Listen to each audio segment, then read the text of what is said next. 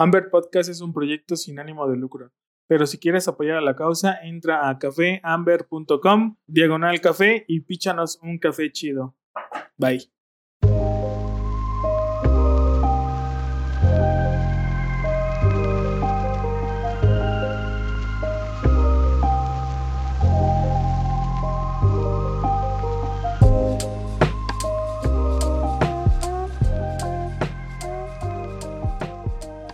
Hola, ¿qué tal? Bienvenidos a un nuevo episodio de Amber Podcast. Muchísimas gracias a todos los que nos siguen escuchando. Y bueno, el día de hoy tenemos a una invitada, es nuestra primera invitada del 2022 y fue por ahí recomendación de nuestro buen amigo Matías de Quantum Crack, a quien le mandamos ahí un saludo, un fuerte abrazo al buen Matías. Y bueno, el día de hoy nos acompaña Carla de Café Majuk. Así que, Carla, bienvenida. Este es tu espacio, este es tu podcast. Y bueno, para la bandita que no te ubica, que no, no ubica a Majuk, bueno, ahorita nos vas a ir platicando un poquito, pero para la bandita que no ubica a Carla, ¿quién es Carla? ¿Qué hace? ¿Desde cuándo? Sueños, frustraciones, lo que nos quieras compartir. Adelante. Ok, muchas gracias. Pues bueno, primero, gracias Matías por la recomendación. Un súper amigo de nosotros, de, de Majuk. Tenemos como tres años conociéndolo y la verdad es que es un gran ser humano. Abrazos y besos a Matías. Eh, muy agradecida también por estar en el podcast, por la invitación. Creo que a mí me toca estar ahorita hablando pues por todo el equipo que, que conforma Mahu. Y bueno, no somos muchos, ¿verdad? Somos tres. Pero, este, pues muchas gracias por, por la invitación. Mi nombre es Carla. Carla es... Em, pues la forma en cómo muchas de las personas que me conocen me dicen Carlita, que es como normalmente desde mi infancia, me, han dicho así, pero justo hace poco que he empezado con este trabajo personal y como que a, trabajar en muchas cosas de mí es como pues aprender a presentarme como Carla, ¿no? Como profesional en el, en el tema. Entonces, este, pero no pasa nada si me dicen Carlita, también me encanta que me digan Carlita. y pues bueno, yo, yo soy eh, comunicóloga, soy de Chiapas, tengo cuatro años residiendo acá en, en, Querétaro con mi novio, con mi pareja, este, con Eduardo. Y pues desde que venimos a, a Querétaro nació como o se fue dando esta oportunidad de empezar con el café de especialidad. Entonces, mm. básicamente las personas que he conocido acá, que, que como mi, mi, mi mundo social es mm. a través del café, ¿no? En mm. Querétaro. Entonces, pues eso me ha dado la oportunidad de conocer a muchas personas muy lindas, este, de ejercer mis proyectos conforme al café y sobre todo también, pues mi crecimiento personal ha ido mucho de la mano con eso. Ok, oye, y entonces, antes de llegar a Querétaro, ¿tú ya tenías alguna referencia del café especialidad o, o algo? Nada. Nada. Yo sabía que el mejor café era el de Chiapas y ya. Ahí se acababa la conversación. Ahí se quedó. no, pues fíjate que en Chiapas pasa algo muy curioso, que es de que cuando te levantas, lo primero que tomas es café con pan, ¿no? Después de la comida es café y en la cena es el café, ¿no? Porque en la cena normalmente em, hay como esta cultura de que las familias se juntan y, y, pues se ponen como a platicar todo lo del día y pues ya terminan con la taza de café. Entonces, pues el tema cultural del café sí es muy muy visto, pero desde la perspectiva social, digamos así, o familiar. Pero en realidad yo toda la vida tomé café, Nescafé, y tomé, este, pues sí, sí, tal vez algunos cafés de grano, pero pues nunca conocía tanto esto, ¿no? Entonces cuando nos venimos a Querétaro, eh, empiezo a buscar trabajo aquí de otras cosas. Como yo soy comunicóloga, este, pues empecé a buscar como más respecto a mi carrera, ¿no? Sí. Y pues mi ideal era trabajar como en una industria. Querétaro es un lugar de industrias. Entonces, em, justo al mes de que nos venimos, fallece una de mis abuelas y yo me tengo que regresar a Chiapas y ahí es donde me doy cuenta que no podía como no, no quería, más bien no quería estar involucrada en un trabajo en el que tuviera como que depender de, de horarios, de, de todo eso, sabiendo que estaba tan lejos de mi familia, ¿sabes? Entonces, eh, regreso a Querétaro con el objetivo de pues ya poner algo mío, porque eso me iba a dar la oportunidad, entre comillas, de estar visitando Chiapas a cada rato. Entonces, este, empiezo como a, a, darme cuenta que la gente me decía, pues tráeme café de Chiapas y cuando vayas a Chiapas tráeme café y esto, ¿no? Entonces, este, mi novio, que es muy buen líder también, se dio cuenta de que vendía café muy rápido. los kilos que traía de café, pues los vendíamos muy rápido. Entonces, él es ingeniero industrial y él es el, el maestro tostador de Mahu. Y empezamos a ver como toda esta parte de, de, la, de cómo se hacía el café y nos dimos, bueno, más bien él fue como, ok, si lo vamos a hacer, lo hagamos bien y hagamos nuestra marca de café, ¿no? Entonces, este, pues ahí partió como todo el tema de, ok, vamos a, vamos a empezar a, a buscar un tostador, a buscar cursos, capacitaciones, ¿no? Y entonces dentro de mi de mi pensamiento era como, pues vámonos a Chiapas a capacitar, ¿no? Y así estoy más tiempo allá con mi familia y con mis amigos. Mm. Y él me decía, no, no sé por qué, no me da como la sensación de que Chiapas sea el mejor lugar para irte a capacitar, porque yo le mm. decía, ahora con los productores y allá conocemos y todo. Y entonces, este, él encontró un, un curso con el Trusta Okay.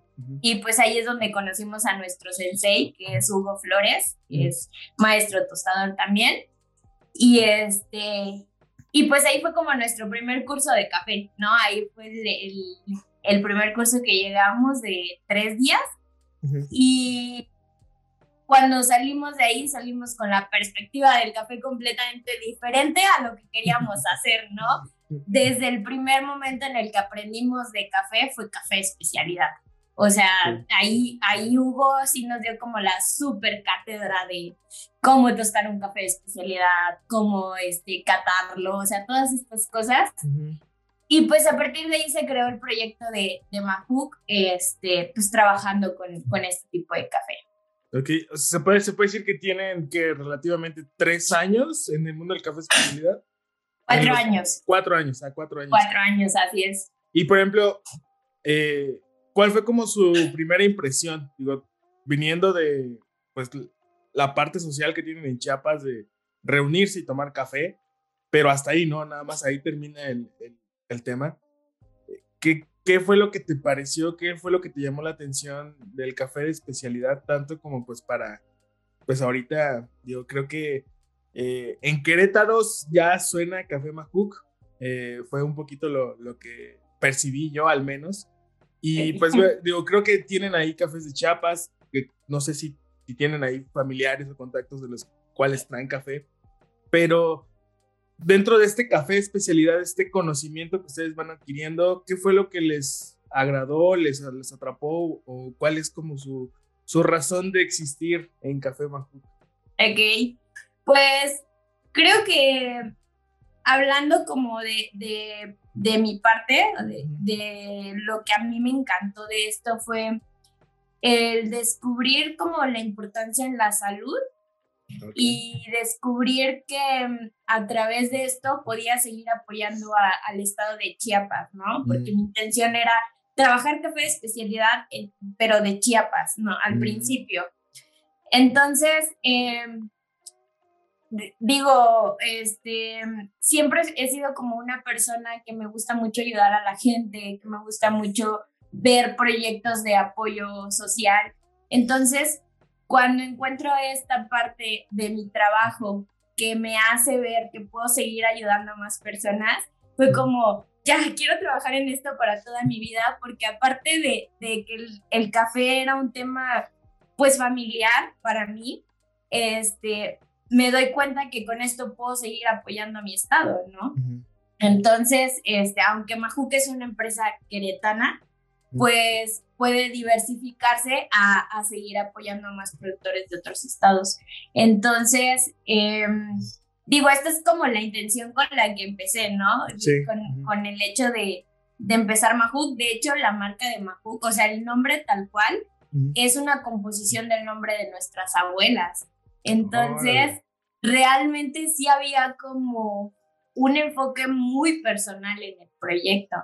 Em, y pues creo que también era como una motivación a seguir haciéndolo. Entonces, eh, cuando, cuando empiezo con, con esta parte de ver cómo ir apoyando, pues me encantó, ¿no? Y hablando de la parte como del café tal cual, una anécdota que, que, me gusta mucho es que la primer cata que tuvimos en, este, con Hugo fue una cata de defectos. Mm, ok. O sea, esa fue la primer cata en la vida que tuve, ¿no? Una cata de defectos. Entonces, cuando yo probé el café y yo decía, ay, esto no, no, como que no me sale tan bien, ¿no? Como que no está bien. Y de repente este, nos dice Hugo, estos son defectos de hongo. Y yo como que de hongo, a ver, explícame esto, ¿no? Y, ya me empieza a platicar como todas estas cosas. Y este, yo dije, no, ¿cómo es posible que, que, la gente estemos tomando este café? ¿Cómo es posible que, que esto sea lo que viene, ¿no? Comercialmente. Entonces, cuando aprendemos a tostar y todo, y ya empieza como la parte de cata de pues los tuestes de especialidad y todo eso, este, pues sí se me hacían súper ricos, ¿no? Los cafés. Y obviamente no lograba como entender por qué, ¿no? O, o, por qué me sabía a, a frutos amarillos o a frutos rojos, porque sí eran muy perceptibles. Pero en eso saca como la nariz del café y nos empieza a dar como oler estas fragancias. Y yo dije, wow, eso es como lo que me impactó, porque aparte yo soy muy como olfativa. Entonces, esa parte fue de, yo quiero, yo quiero hacer esto y qué tengo que hacer para seguir haciéndolo, ¿no? Y pues ya me platicó como, no, pues mira, este, tienes que catar más y hay, este, hay capacitaciones de Q-Grader, que es esto y el otro. Entonces yo dije, no, sí, o sea, ya, de aquí soy. Entonces, a partir de ahí, pues creo que esa emoción como de descubrir qué más podía tener el café o qué aromas podía sentir en el café, qué quería, qué podía probar, fue la parte que me emocionó muchísimo de, este tema. Órale, qué chido. Oye, bueno, una de las preguntas que tenía anotadas aquí era el significado de Mahook, que, ahorita me decís que es una composición del nombre de las abuelitas. ¿De tus abuelitas o de, Ajá. Ok. Sí, sí, de mis abuelas de la abuela de, de Eduardo, de los, bueno, sí, de la abuela de Eduardo. Y había otro amigo que estaba trabajando con nosotros, entonces su abuelita también quedó como involucrada mm. en el proyecto. Este, él estaba acá en Querétaro también y se tuvo que regresar a, Chiapas.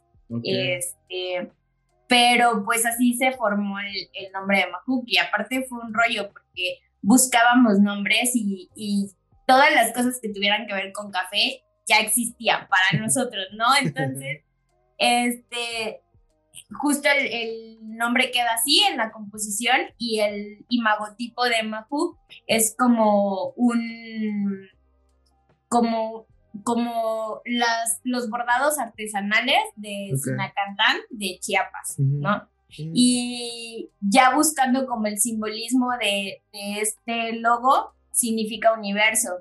Entonces todo estaba como súper relacionado y, mágico, ¿no? Entonces, aparte yo soy como muy sentimental y de darle como este valor a las cosas, entonces yo estaba fascinada con el logo, pero así se forma.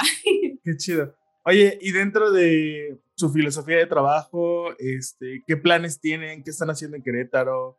¿Qué es como lo que ustedes están ofertando? Digo, Digo, entiendo que pues, es café de especialidad, pero pues digo, siempre hay como un diferenciador, ¿no? Entre todas las marcas. Entonces, ¿qué es lo que diferencia a Mahook?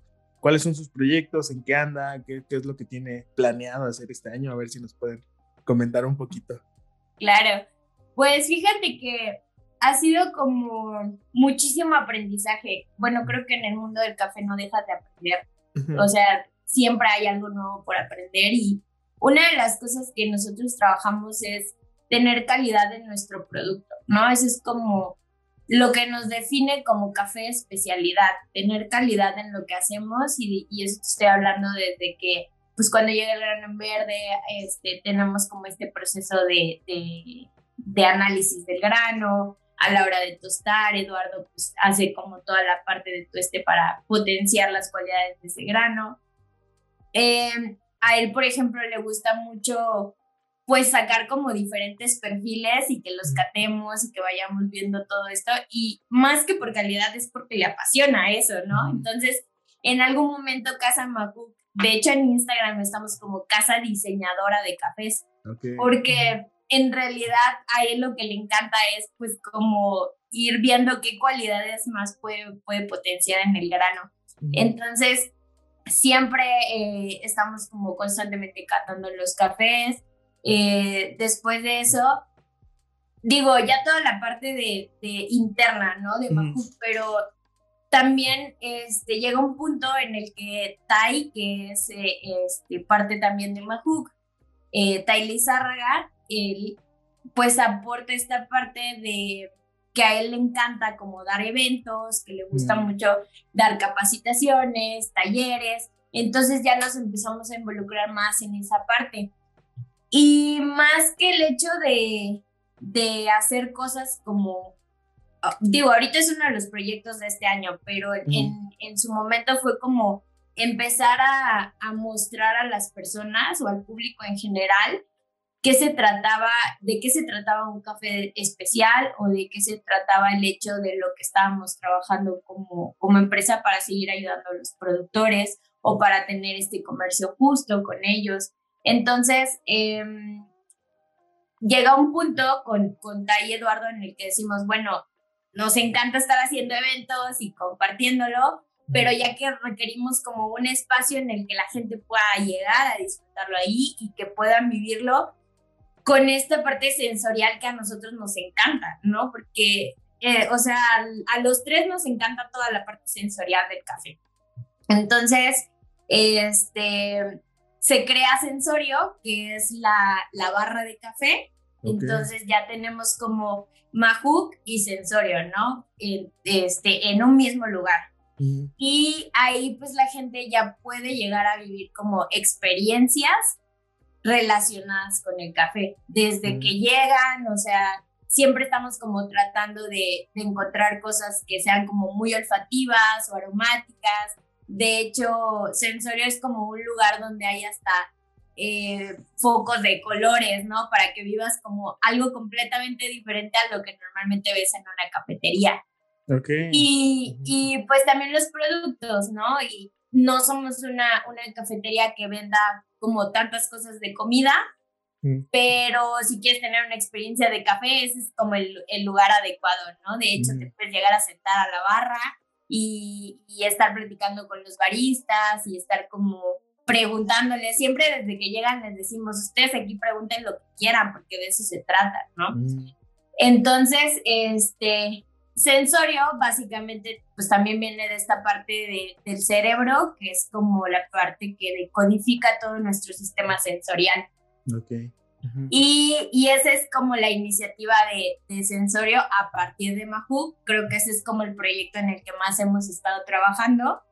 Y otra de las, de las cosas en las que, bueno, otra de las filosofías que tenemos es que todo lo que aprendemos tenemos que compartirlo, ¿no? Porque cuando nosotros empezamos con esta parte del café, pues nuestro maestro sensei así fue con nosotros, o sea, nos dio toda la, como nos abrazó en cuanto, en cuanto al café y pues de esa forma eh, sentimos como la responsabilidad de que todo el que llega a la barra a querer aprender, pues también abrazamos eso y les hacemos ver que pues ahí, o sea, ahí puede ser un, un lugar a donde lleguen a, a probar, a catar, eh, muchos de los baristas que, que, están acá en Querétaro, pues que son amigos de nosotros, pues se ha ido formando como esta comunidad en la que llega, en la que llegan a Qatar, en la que pues este hacemos competencias y de repente hacemos este no sé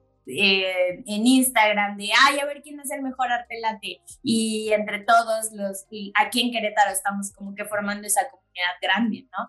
Entonces, que no es labor de uno, es labor de todos los que estamos involucrados. Y este, y bueno, creo que esa es como la parte social.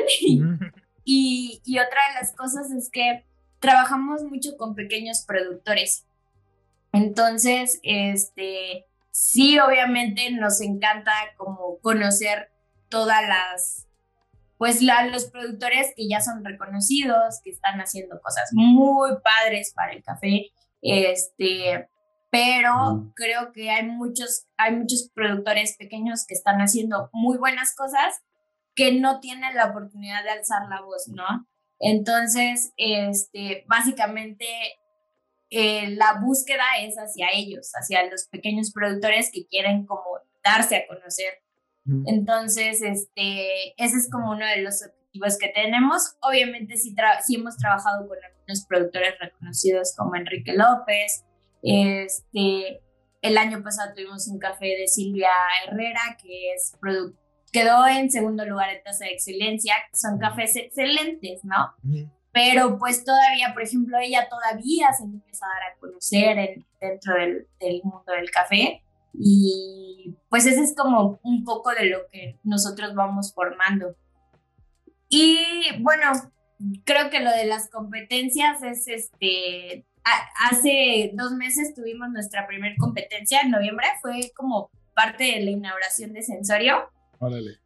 Y pensamos que no iba a tener como tanta convocatoria, ¿no? Porque en realidad el, el, tema del café en Querétaro es relativamente nuevo, ¿no? Apenas está como formando.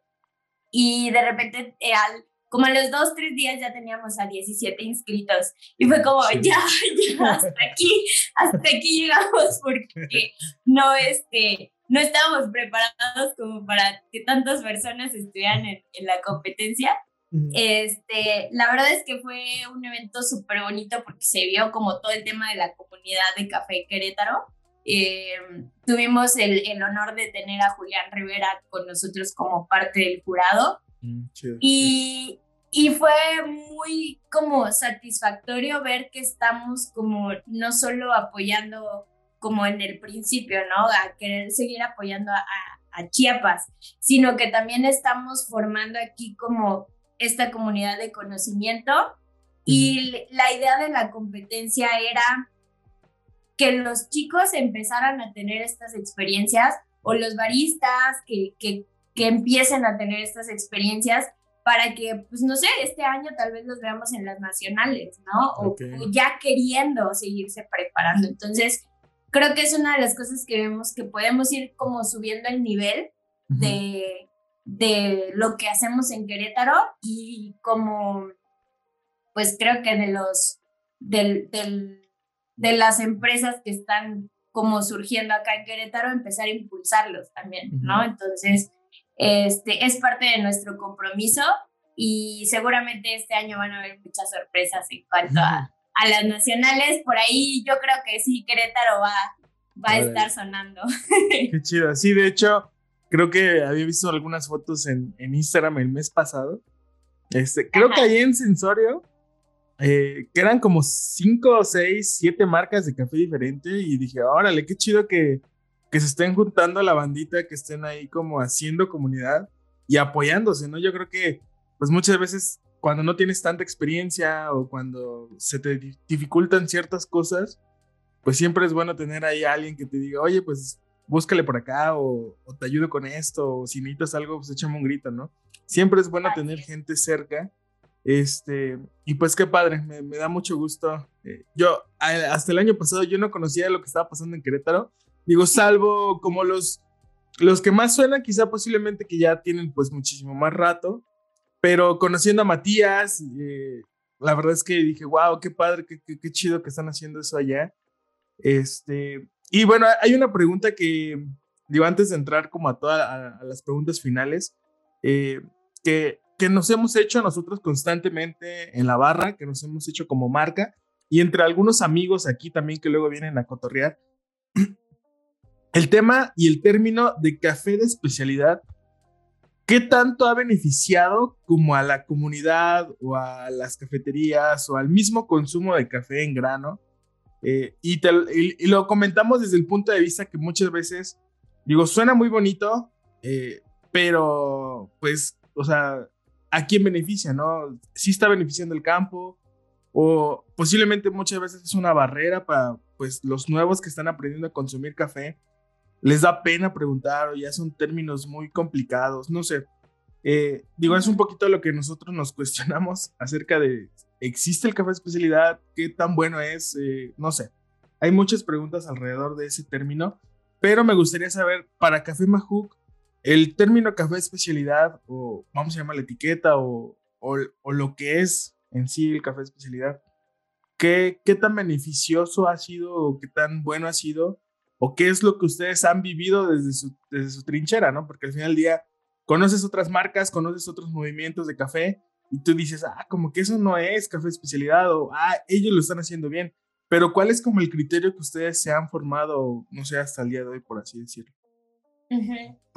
Pues sí ha sido como, en realidad café, o sea, la, el término café especialidad eh, creo que sí ha tomado como esta parte de... Se ha vuelto una moda, pongámoslo así, ¿no? Decir que tienes café especialidad en tu cafetería o en tu barra. Eh, sí hay mucha gente y hemos visto obviamente muchas marcas que aunque tengan estos tuestes, pues que no son como tan agradables o, o que ya están muy pasados de tueste. Eh, es como términos como, a ver, ¿para dónde me voy? nosotros también nos hemos hecho la misma pregunta que ustedes. Llega un momento en el que cantamos y decimos, ya no sé dónde estoy, ya, ya no sé qué estoy probando. Este, pero para, para Majuk y para Sensorio, yo creo que el hecho de café de especialidad es como, eh, diría Tai, porque Tai es muy bueno para esto. El café puedes ser especialmente bueno o especialmente culero, ¿no? o sea, cualquiera de las dos cosas.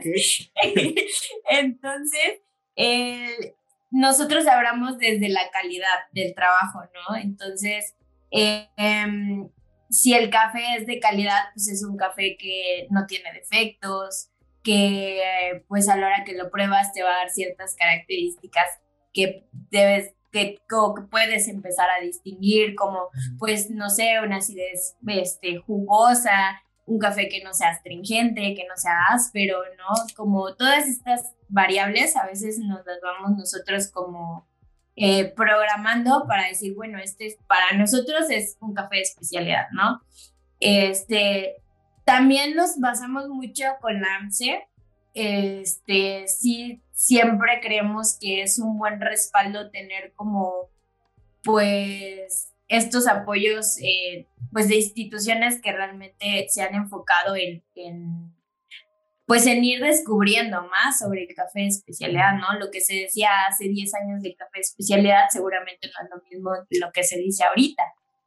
Entonces, también siempre buscamos estar como informados, digo, este, sí es muy complicado cuando no hay un catador Q-Grader en, en tu grupo que te diga, bueno, este es así y este es así, ¿no? Este, tienes que ir como aprendiendo y creo que algo que nos ha ayudado mucho es relacionarnos mucho con gente que está súper metida en los temas de café. Entonces, cuando he tenido la oportunidad de platicar con Julián Rivera, con Jenny, con Carlos de la Torre, o sea, como estas personalidades que pues obviamente han estado más involucradas, nos ha ayudado como más a entender qué es lo que está pasando. Y pues algo que también nos ayuda mucho es que cuando llegan cafés nuevos o cuando queremos como compartir estos temas de calidad, pues invitamos a la comunidad de café queretana y pues entre todos vamos haciendo como este análisis, vamos comprendiendo qué significa, qué les parece a unos, qué les parece a otros. Y aunque al final no sea como el café de especialidad es tu gusto, porque no, no lo vemos de esa forma, pero sí ir como encontrando como ciertas características para decir, ah, bueno, este café sí es de especialidad, ¿no? Entonces, por ejemplo, este, cuando llega un café a Querétaro que es internacional y, y lo tiene Matías o lo tienen los chicos de Once, que, que ellos son muy buenos baristas, este, nos hablan y nos dicen, vamos a catar este café, ¿quién se quiere unir? Y pues ya, nos vemos aquí o nos vemos en tal lado, este, yo tengo listo esto, yo llevo el otro. Entonces, como que eso ha hecho que todos vayamos como aprendiendo en conjunto, ¿no? Que todos vayamos como descubriendo ciertas cosas. Y este, y por ejemplo, hace, hace poco tuvimos la oportunidad de, de que Julián viniera a dar un curso de frío avanzado. Y todo se basa a través de las catas. O sea, su, su modo o su, su manera de, de, llegar a tener una receta es a partir de catar. Entonces, para nosotros, creo que saber si es un café especial o no es a partir de una cata, ¿no? Ya lo que le puedas hacer como ahí está, lo que puedas ir como mejorando, cambiando, todo eso, pues ya es como el plus, pero creo que, o creemos que todo empieza a través de la cata. Perfecto, excelente.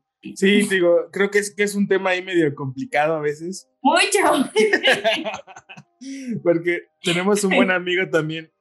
Él no está muy en el tema del café, pero él está más en el tema de fermentaciones. Y a él le hace mucho ruido ver bolsas que dicen fermentación anaeróbica, bla, bla, bla, bla. Ya meten muchos términos. Y pues él como experto en fermentación dice, ah, eso no existe, ¿no? O sea, es como que, ¿cómo, no? O sea, a veces confunde en vez de invitar a otros a acercarse, ¿no? Claro, es, claro. Es un tema que ahí este, nos gusta a nosotros ahí, mientras echamos cafecito, conversar. Sí, este es que, perdón, es que justo, em, por ejemplo, creo que todos vamos como de la mano, porque los productores también están en ese proceso de, de aprender, ¿no? Trabajamos con un productor de Citala, Chiapas.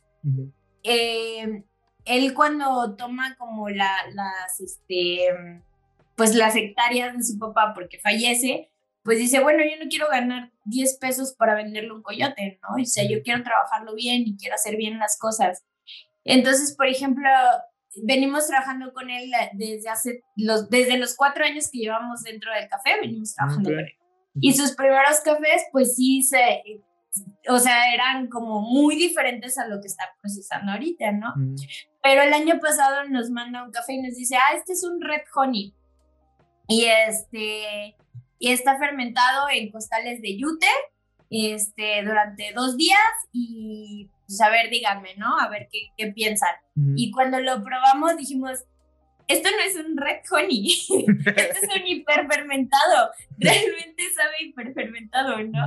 Entonces, eh, pues sí, o sea, ellos también están como en ese aprendizaje, como nosotros estamos tal vez en, en la parte de, pues como tú dices, comprender realmente qué es el café de especialidad. Y, y muchas veces, pues yo con tratar de ya no decir estos términos, estos términos digo, pues el buen café mexicano, ¿no? Vamos a descubrir qué es el buen café mexicano.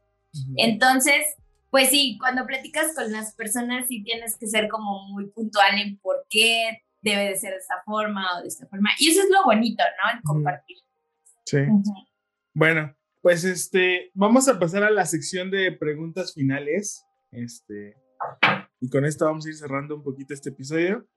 Y bueno, la primera pregunta es, dentro de la experiencia que has tenido en el mundo del café, ¿cuál es el mejor consejo que te han dado? Yo creo que el mejor consejo que me han dado es cata, siempre cata. Okay. Porque a partir de ahí vas a conocer el, eh, lo que estás haciendo. Y es, ese consejo me lo dio pues este Hugo, mi sensei, él, él es catador grader. Entonces, pues sí, a partir de eso me he involucrado mucho en siempre estar catando y catando y catando. Y sí, la verdad es que, eh, pues solo así conoces lo que estás haciendo. Entonces, eh, yo creo que ese es el mejor consejo que he recibido. Va a quedar. Siguiente pregunta. Algo que piensas que poca gente sabe de ti y que se sorprendería. Esa me la pusiste súper difícil. Todos saben de ti. Sí, todos saben. Pues es que realmente soy una persona, o me considero una persona muy transparente en lo que hago, ¿no? Entonces, Aparte, me encanta platicar y de cómo contar cosas de mi vida. este, pero pues no sé, tal vez alguna de las cosas que no, que no conocen es que me encanta bailar y cantar y es como mi... de, chiquita tuve un pasado de baile y canto muy fuerte. me, encantaba estar metida como en eventos y, mm. y, pues tuve como, estuve en un concurso de poesía y como muchas, muchas cosas, ¿no? Este estaba metida en teatro, como en todas mm. estas actividades culturales. Y tal vez eso es algo de lo que casi nunca platico. Ahí está. Perfecto. Siguiente pregunta. ¿Con quién tomarías una taza de café si pudieras escoger a cualquier persona de esta época o de cualquier otra época y por qué? Em, pues yo creo que el, también fue muy difícil pensar en alguien, pero creo que desde que vi esa pregunta siempre pensé como en mi familia. Eh, específicamente yo creo que con mi abuela, porque con ella ya no tuve la oportunidad de, pues de platicarle todo este proceso de, de, de Querétaro, ¿no? Del, del, café y de todo el legado que ella dejó en mí este, en cuanto a este tema. Entonces yo creo que con ella sería la, la persona que volvería como a disfrutar de una taza de café. Sí. Qué chido. Va. Sí. Siguiente pregunta. ¿Libro, película, serie o documental que haya cambiado tu forma de pensar? Hay, me gustan mucho las películas de estudios Ghibli.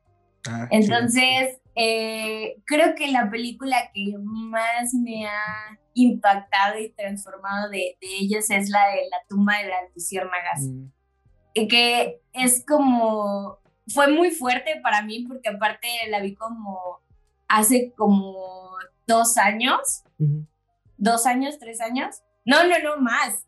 ¿Qué me estoy yendo aquí? no, sí, tiene como seis años antes de venirme a, Querétaro. Ok. Y sí fue como muy impactante darme cuenta de, de lo que puedes hacer como en la vida de todas las oportunidades que puedes tener en la vida y que si no las aprovechas al final de cuentas, pues desaparecen, ¿no? Es como, de, de un momento desaparece todo. Entonces, creo que esa parte de la felicidad, este, quedó muy marcada, ¿no? Aparte, o sea, es una película súper triste, pero me dio como el, como el aprendizaje súper positivo de que todo lo que hagas siempre disfrútalo, ¿no? Y aprovechalo. Y aparte fue un tema muy familiar, entonces también ah. me, conmovió, me conmovió mucho todo eso. Pero yo creo que esa ha sido la película que más me ha impactado en la vida. Ok, perfecto. Y bueno, último, que no es, más, no es pregunta, es más una recomendación. ¿Algún colega o algún proyecto que tú sigues actualmente y que te inspira a hacer lo que haces? creo que ahora que he podido conocer mucho más el trabajo de Julián, Julián Rivera es como de las personas que yo diría, wow, con todo lo que hace. sí es como una fuente de inspiración muy grande. Yo creo que no solo para mí, creo que pasa también para Tai y para Eri, por todo lo que hemos platicado y por la forma en que él va como viendo esta parte sensorial del café, ¿no? Entonces, sí nos, nos hemos como hecho mucho de lo que, de lo que ellos hacen o de lo que ellos van, van, van buscando en, en, el café y sí lo hemos tomado mucho para lo que estamos haciendo nosotros en Querétaro. Entonces, yo creo que él ha sido de las personas que más puedo decir que me inspiran y que, y que digo, wow, cuando sea grande quiero ser como él. sí. Va. ¿Y este, algún proyecto o sea, digo, aparte del de Julián, obviamente. Eh, pues en Querétaro, por ejemplo, están saliendo muy buenos proyectos. Yo creo que los chicos de Once Café, por ejemplo, están haciendo cosas muy, muy buenas. También les gusta mucho, pues, como este crecimiento y, y estarse preparando constantemente en el café. Este, también creo que, bueno, no quiero como spoilear mucho, pero justo lo que platicábamos hace rato del tema de la mujer en el café. Ah, ok. Este, pues hay como algunas cosas por ahí que queremos empezar a generar, tanto con Paula, que ya vi que estuvo también en tu podcast, este, con Mariana, con Isa, que es, ella se llama, pues su proyecto se llama La Robusta. Ok. Este, y pues con Tai, yo creo que sí, sí sería muy, muy chido que pudieras platicar con Tai, que es parte de Mahook, pero él tiene también su proyecto que es el Gurú del Café. Ok. Y él en, con esta marca lo que busca es este, pues mejorar toda la parte del cold brew. Entonces, él está súper involucrado con esto y sí también es como una de las personas que han aportado mucho en Querétaro. Perfecto. Bueno, pues este, pues muchas gracias por las recomendaciones. Eh, vamos a estar ahí promocionándolas en el en este episodio, en, los, en la descripción del episodio. Y bueno, antes de terminar este episodio, agradecer tu tiempo, Carla. Digo, la verdad es que eh, pues siempre nos da gusto conocer a personas nuevas que están eh, haciendo cosas diferentes en, pro del café, en pro del consumo del café mexicano. Y pues proyectos como el tuyo, como el de Matías, como el de otros muchos, a nosotros nos inspiran, sea, mucho a seguir creciendo, a seguir mejorando, a seguir buscando más, ¿no? Buscando qué más poder hacer. Así que muchas gracias de verdad por tu tiempo. Y bueno, para la bandita que nos escucha este, y quisiera probar tus cafés o quisiera pasar a, a, probar, ¿dónde están ubicados? ¿Cómo, cómo consiguen sus cafés? Pues estamos ubicados en Boulevard Jardines de la Hacienda, en la colonia Jardines de la Hacienda. Ahí pueden buscarnos en Google Maps como Sensorio como Casa Majuk. También estamos en redes sociales como Sensorio como Casa Majú.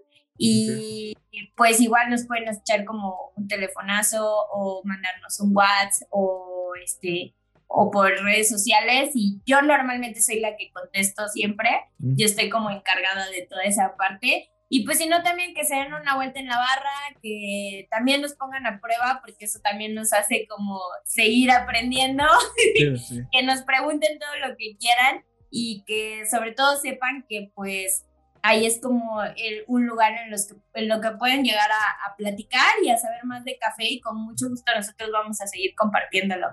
Perfecto. Oye, y antes de terminar, ¿algún mensaje que te gustaría darle a la bandita que escucha el podcast? Digo, esto lo escuchan desde apasionados, o sea, gente que apenas está como conociendo. Y ya gente, yo le digo, ya, ya muchos nerds del café, ya que tienen muchos juguetitos en sus casas para hacer café. Entonces, algo que te gustaría comentar o que no haya salido en la conversación, adelante. Pues que busquen sus barras locales, que sigan preguntando. Creo que eso nos ayuda mucho a nosotros a seguir creciendo, el hecho de que pregunten, oye, ¿cómo, y ahora cómo puedo hacer esta receta? ¿No? A ver, tengo en mi casa esto y esto y esto. Y fíjate que siempre cuando cuando llega alguien por café y nos dice, oye, es que yo tengo un B60 en mi casa, ay, como que desde ese momento nosotros es como, a ver, vente para acá, vamos a ver esto y el otro. Entonces, yo creo que eso pasa con muchas barras de, este, de café. Este, entonces sí, busquen mucho sus, sus cafeterías locales porque también eso ayuda mucho al comercio local y ayuda mucho a que pues nos sigamos emocionando con lo que hacemos y sigamos creciendo. Entonces, esa es como una de mis recomendaciones. Ok, va. Bueno, pues a toda la bandita que nos estuvo escuchando el día de hoy, muchísimas gracias. Carla, muchas gracias nuevamente. Muchas gracias a ti por invitarme y esperamos pues también vernos pronto para seguir compartiendo todo esto. Sí, ya, tenemos varias, varias cafeterías que visitar por allá en Querétaro. Sí, sí, sí. Vamos a darnos el tour por allá. Este, bueno, pues Muchísimas gracias a todos y nos vemos en el siguiente episodio. Bye bye.